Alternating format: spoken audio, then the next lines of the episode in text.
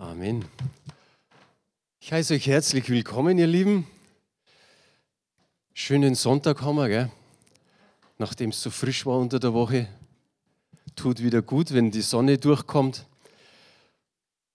Und vor allen Dingen, wenn Ferienzeit ist. Und Ferienzeit ist eigentlich eine Zeit, die für die Gemeinde ein bisschen anstrengend ist, weil Mitarbeiter fehlen, weil der eine geht in Urlaub, der andere kommt in Urlaub so kann es das ein oder andere kleine Problem geben mit dem, in der Mitarbeiterschaft, aber bisher haben wir es immer gut gemeistert.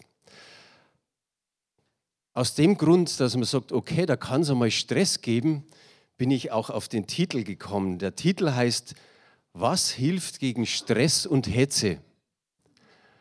Was hilft gegen Stress und Hetze? Wenn wir in die Werbung reinschauen, die hat für alles eine Lösung. Die Werbung hat für alles eine Antwort und wenn es sein muss, hat die Werbung auch für, für alles ein Medikament. Und dann heißt es immer so dieser Ohrwurm oder fragen Sie Ihren Arzt oder Apotheker.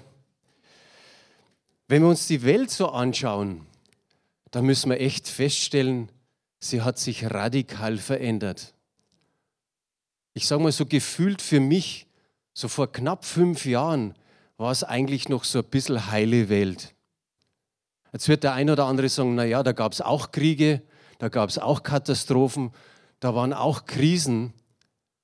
Aber wenn wir dann so zurückschauen, so vor dreieinhalb Jahren, wo die Corona-Pandemie angefangen hat, danach der Krieg in der Ukraine, dann der Klimawandel, die Energiekrise. Und wenn man jetzt in die Nachrichten schaut, sieht man eigentlich fast jeden Tag irgendwo einen Waldbrand oder Überschwemmungen, Erdrutsche und so weiter die Inflation, die künstliche Intelligenz, alles kommt so, sagen wir mal, vehement auf uns zu und man könnte wahrscheinlich die Liste noch ewig verlängern. All das kann Stress auslösen, aber auch Angst einflößen oder eben auch die Psyche belasten. Ich habe vor kurzem gelesen, jeder vierte Erwachsene pro Jahr leidet an einer psychischen Erkrankung. Jeder vierte. Ich weiß nicht, ob ihr so lange oder so weit zurückdenken könnt, vor zwölf Jahren das Wort des Jahres. Stresstest. Stresstest war das vor zwölf Jahren. Da ging es eigentlich mehr so um die Banken, die wurden auf ihre Belastbarkeit geprüft. Auch Bahnhofsprojekt Stuttgart 21 haben wir alle noch irgendwie so in die Ohren. Oder die Atomkraftwerke wurden Stresstests unterzogen. Mittlerweile ist dieses Wort eigentlich so ja, fester Bestandteil in unserer Alltagssprache. Und jetzt habe ich aber noch gar nicht den Stress erwähnt, der eigentlich um uns herum ist, so in unserem Umfeld. Da gibt es Stress in der Schule, Stress am Arbeitsplatz, in der Uni, Stress mit den Ämtern und Behörden, Stress auch noch mit den Ärzten, Stress mit der Familie, mit Freunden, mit Nachbarn und auch diese Liste könnte man ewig verlängern. Und jetzt kommt noch ein Stress. Stress mit der Gemeinde oder in der Gemeinde. Als Lacher war, jemand habe ich schon gehört, was? Was meint er da damit? Ja, einfach die Corona-Pandemie. Das war auch ein Stresstest für uns. Das waren Herausforderungen über Herausforderungen. Es war ja alles das erste Mal. Wir kannten uns nicht aus mit Lockdowns, dann die ganzen Hygienemaßnahmen, die wir da auflisten mussten. Ich denke immer so dran, wir haben endlich mal eine Liste gehabt. Eine Woche später musste man es schon wieder verändern. Maskenpflicht, dann auf einmal Versammlungsverbot. Und irgendwie sind wir dann online gegangen, haben einen YouTube-Kanal erstellt. Warum?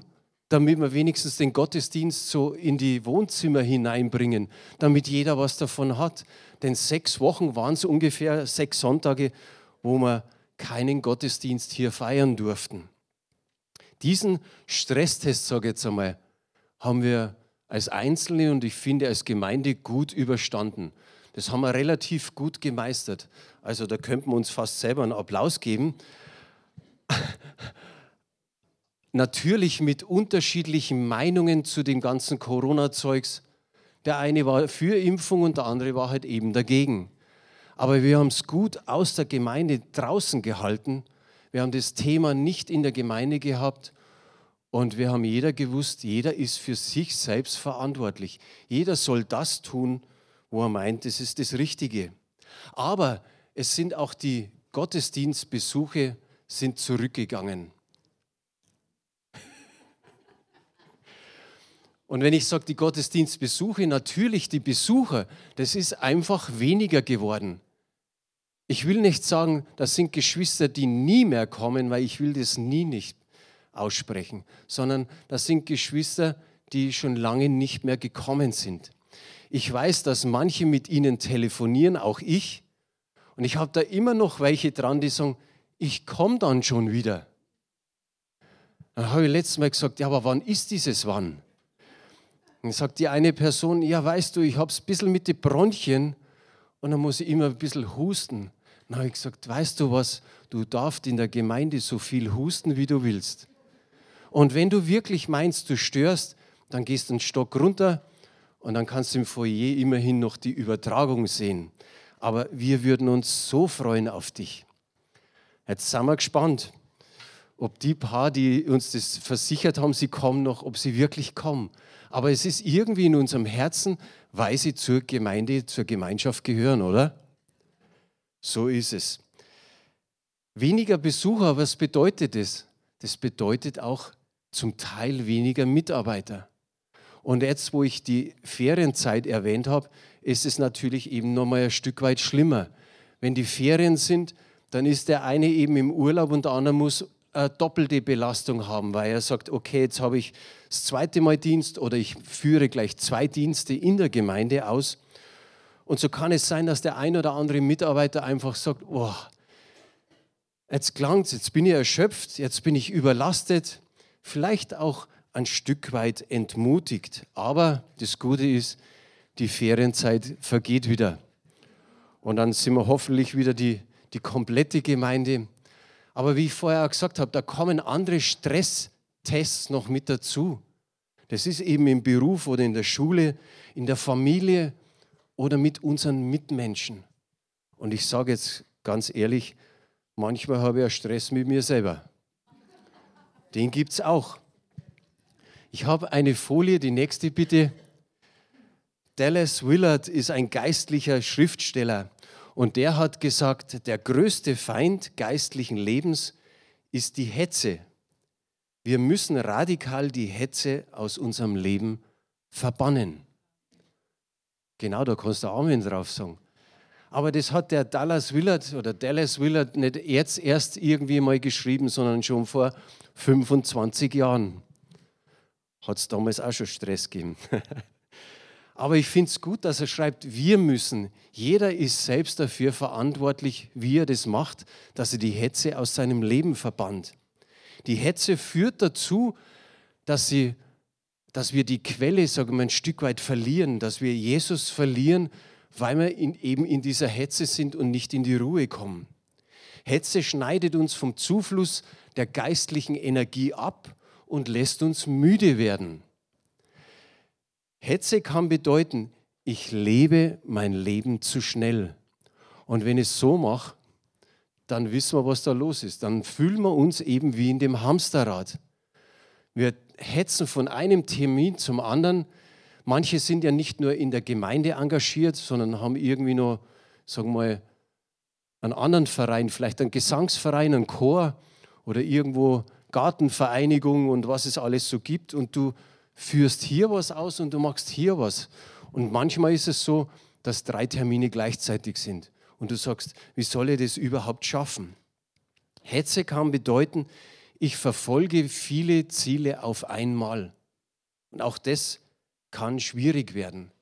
Es gibt diesen Ausdruck Hans Dampf in allen Gassen. Wie, wie sagt man da bei einer Frau mit der, mit der Gendersprache? Hänsinnen oder wie? Oder die Johannas oder wie auch immer. Aber wir, wir wissen, was, was wir dann, gell, brauchen wir nicht. Wir können uns nicht aufteilen, wir können uns nicht zerteilen. Sowas kommt vielleicht dann bei uns aus dem Mund raus. Was treibt uns an? Vielleicht eine verzweifelte Sehnsucht nach Erfolg, dass man auch mal was präsentieren möchte, dass man sagt, das habe jetzt ich gemacht, das möchte ich jetzt einfach zeigen. Was treibt mich an? Das Bestreben nach Erfolg. Viele kennen das, dass man in Teams arbeitet. Und da sind vielleicht ein paar Alpha-Tiere, wie man sie oft so bezeichnen, dabei, die immer vorne dran sind und was machen. Aber es sind auch die ruhigeren da, die sagen, ich möchte auch mal was machen oder ich möchte auch mal rausstechen.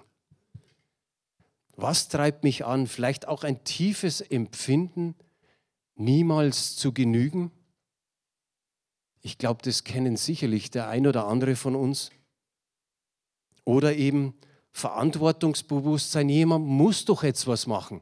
Das muss doch jetzt jemand einmal anpacken. Vielleicht eben gerade wie wir die Corona-Krise gehabt haben, ist ein gutes Beispiel, wo man dann da sitzt, alle ein bisschen müde, träge, vorsichtig sind, dass man sagt, hey, jetzt müssen wir mal wieder anpacken. Jetzt muss einmal wieder was passieren. Jetzt werden wir ein bisschen arg träge. Eine nächste Folie. Der Dienst für Gott kann so zum größten Feind unserer Beziehung mit Gott werden.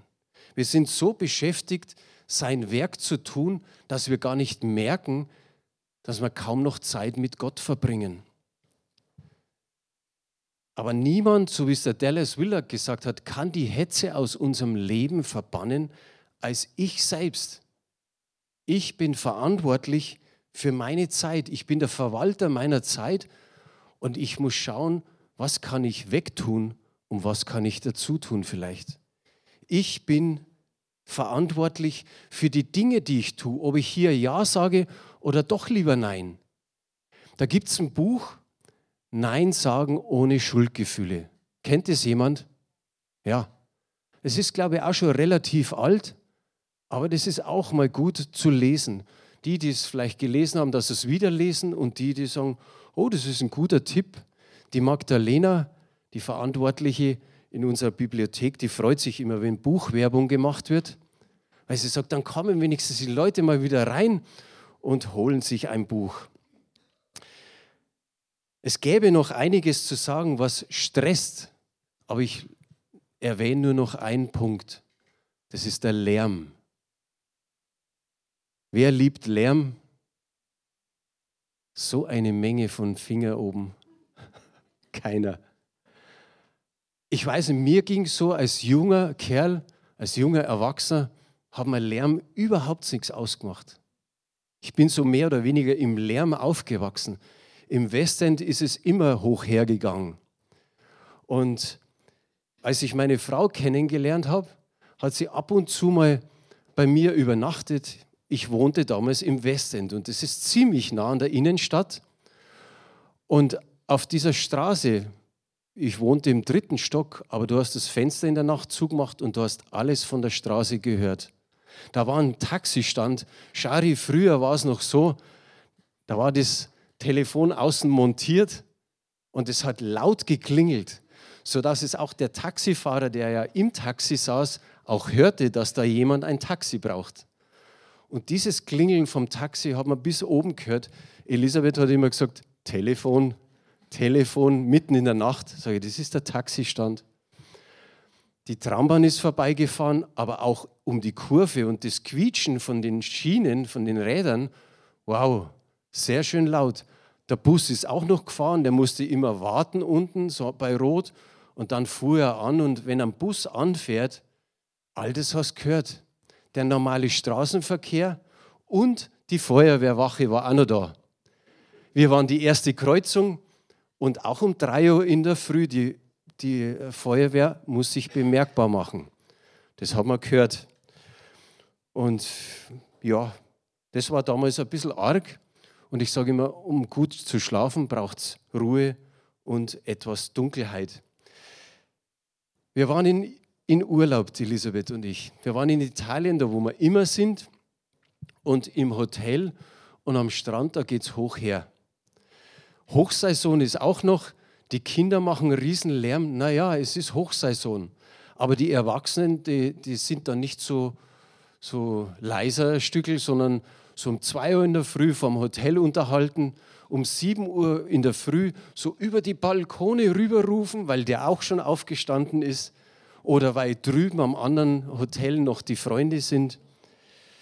Am Strand ab 10 Uhr ist wirklich alles los. Das sind die Strandverkäufer, die verkaufen Obst, Schmuck, Brillen, sogar Schirme. Weil, wenn Sie hören, es könnte morgen schlecht werden, sind die mit den Schirmen da. Und Bluetooth-Boxen. Ich mag so, weil die hängen dann um die Arme rum der Verkäufer und es kommt ein satter Sound raus. Es hebt dich aus dem Liegestuhl raus. Neben dir kläfft der Hund, weil es dürfen jetzt Hunde auch am Strand sein. Und es ist was los. Also um 9 Uhr früh ist nur ein bisschen Ruhe am Strand.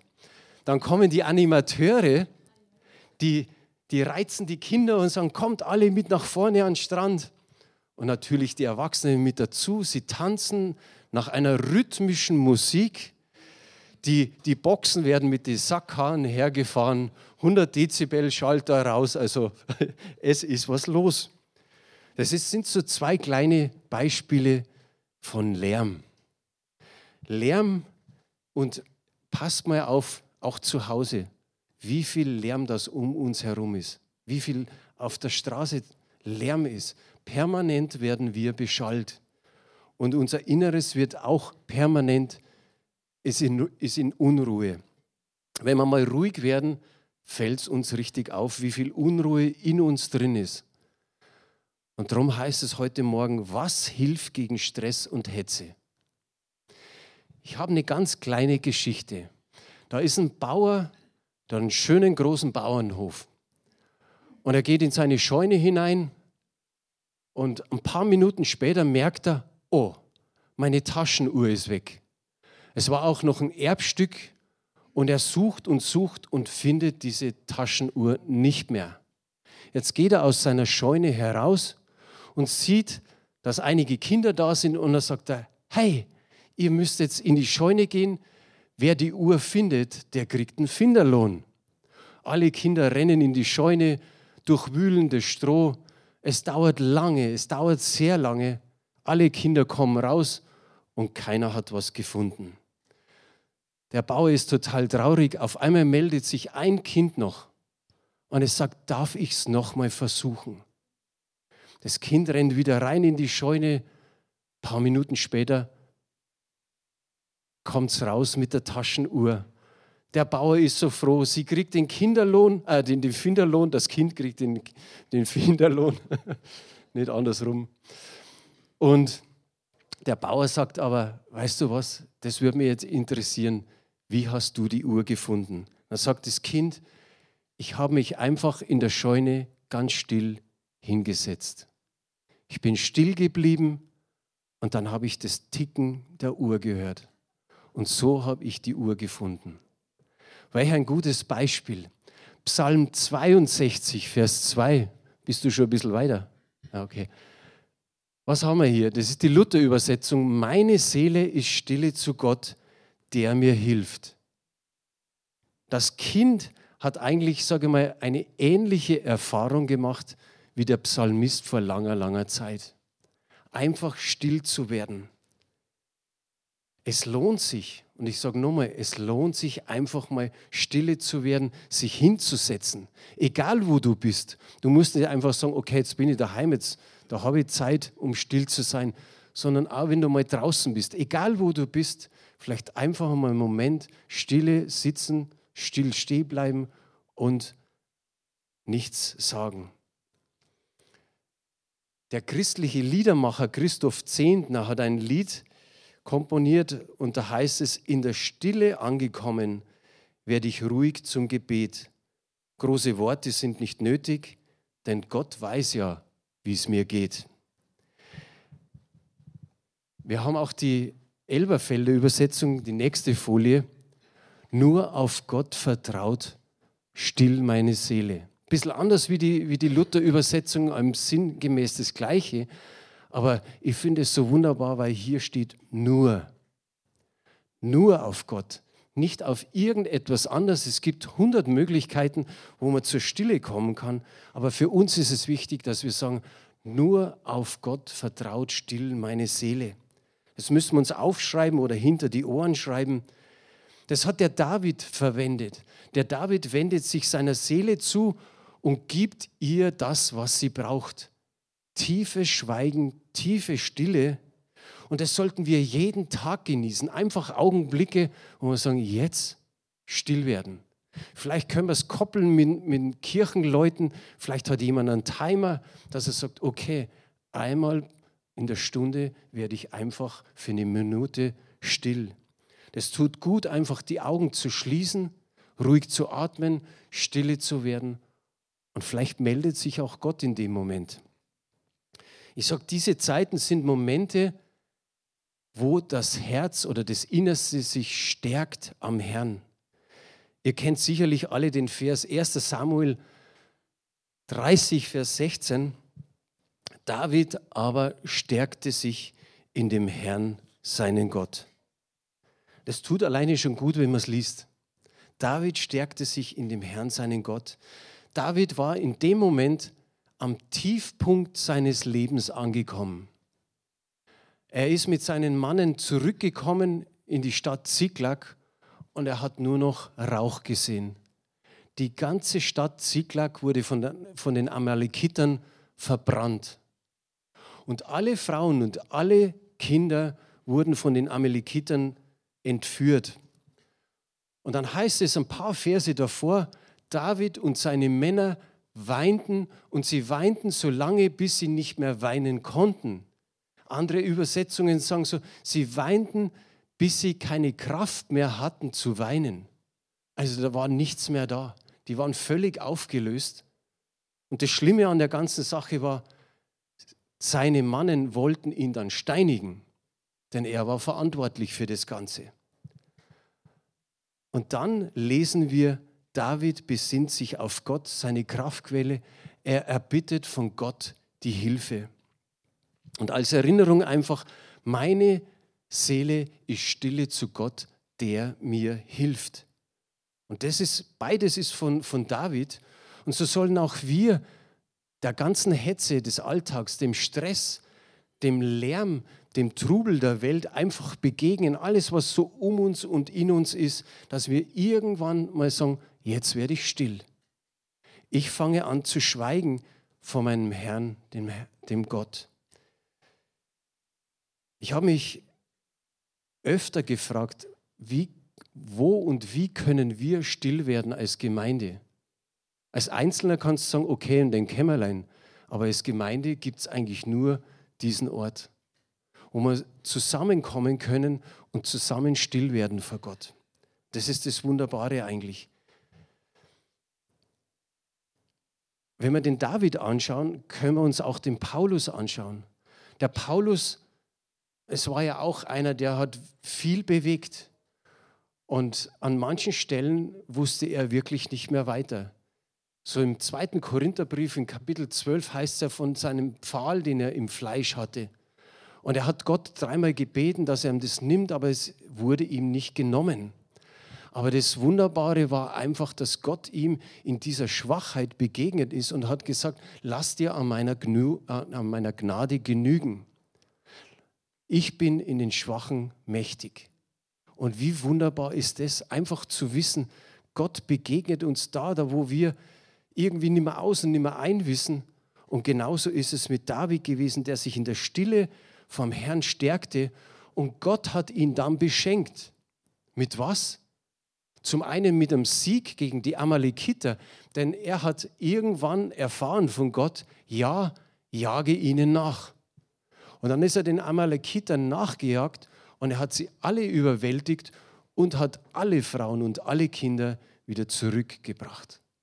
Wie wunderbar. Aber was vielleicht noch wichtiger war, dieses Stärken im Herrn David hat neue seelische Kraft bekommen, er hat neuen Mut bekommen und er hat neue Hoffnung bekommen in seiner ganzen Situation. Und ich denke, genau das möchte Gott auch uns schenken. Immer und immer wieder. Dass wir neue Kraft bekommen, neue seelische Kraft, neue Hoffnung, neuen Mut. Und ich denke, das werden wir jetzt dann gleich tun. Ich lese jetzt diesen Psalm 62 ab Vers 6 bis Vers 13. Und es ist eigentlich wie ein Gebet. Da heißt es, nur bei Gott komme ich zur Ruhe. Da haben wir dieses Nur schon wieder. Er allein gibt mir Hoffnung. Nur er ist ein schützender Fels und eine sichere Burg. Er steht mir bei und niemand kann mich zu Fall bringen. Gott rettet mich, er steht für meine Ehre ein, er schützt mich wie ein starker Fels, bei ihm bin ich geborgen. Ihr Menschen, vertraut ihm jederzeit und schüttet euer Herz bei ihm aus. Gott ist unsere Zuflucht. Denn die Menschen vergehen wie ein Hauch, ob einfach oder vornehm. Sie sind wie ein Trugbild, das verschwindet. Legt man sie auf die Waagschale, dann schnellt sie nach oben, als wären die Menschen nur Luft. Verlasst euch nicht auf erpresstes Gut, lasst euch nicht blenden von Unrecht erworbenen Reichtum. Wenn euer Wohlstand wächst, dann hängt euer Herz nicht daran. Mehr als einmal habe ich gehört, wie Gott gesagt hat, ich allein habe alle Macht. Du, Herr, bist ein gnädiger Gott, du vergiltst jeden, wie er es verdient. Amen. Zum Schluss noch, eine Person hat ein paar Leuten aus unserer Gemeinde etwas geschrieben. Die Person ist auch in Urlaub gegangen.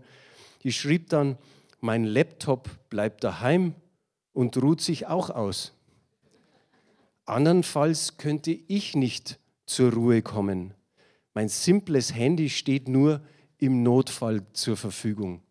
Wie schön, das sind auch Beispiele einfach, dass man sagt, okay, man muss mal den Laptop oder das Handy oder was auch immer wegtun, um wirklich in die Stille zu kommen. Der Dallas Willard hat gesagt, wie man, wie man Hetze verdammt aus dem Leben. Ich bin nur ein bisschen am Hin- und Herkippen. Ich weiß nicht, ob man es gänzlich schafft, ob man das für unser weiteres Leben wirklich ganz schafft, die Hetze zu verbannen.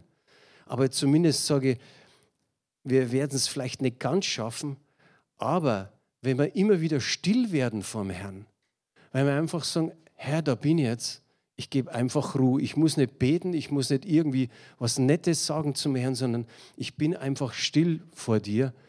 Ist es nicht nur ein wunderbares Mittel, sondern ich finde, es ist fast wie eine Therapie.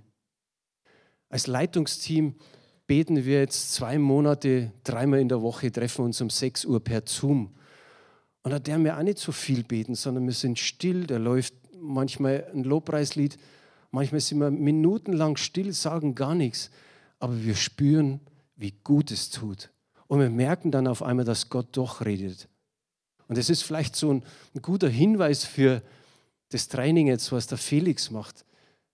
Es kommt wirklich viel auf die Stille drauf an. Und nicht verzweifelt sein, wenn die ersten Male nichts ist, wenn, wenn wir meinen, Gott spricht nicht.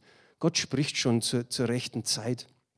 Ich schließe mit, mit zwei Bibelstellen. Es sind mehrere über die Stille in der Gemeinde, äh, in, in der Bibel. Jesaja 30, Vers 15, da heißt es: So spricht der Herr, Herr, der Heilige Israels. Durch Umkehr und durch Ruhe werdet ihr gerettet. In Stillsein und in Vertrauen ist eure Stärke. Das, das Israel hat sich auf Ägypten verlassen und auf, Reit, auf Reiter und Rosse. Und Gott sagt hier in dem Moment, durch um, wenn ihr umkehren würdet, dann würdet ihr gerettet werden. Und er empfiehlt ihnen gleich ein neues Stillsein und Vertrauen auf ihn.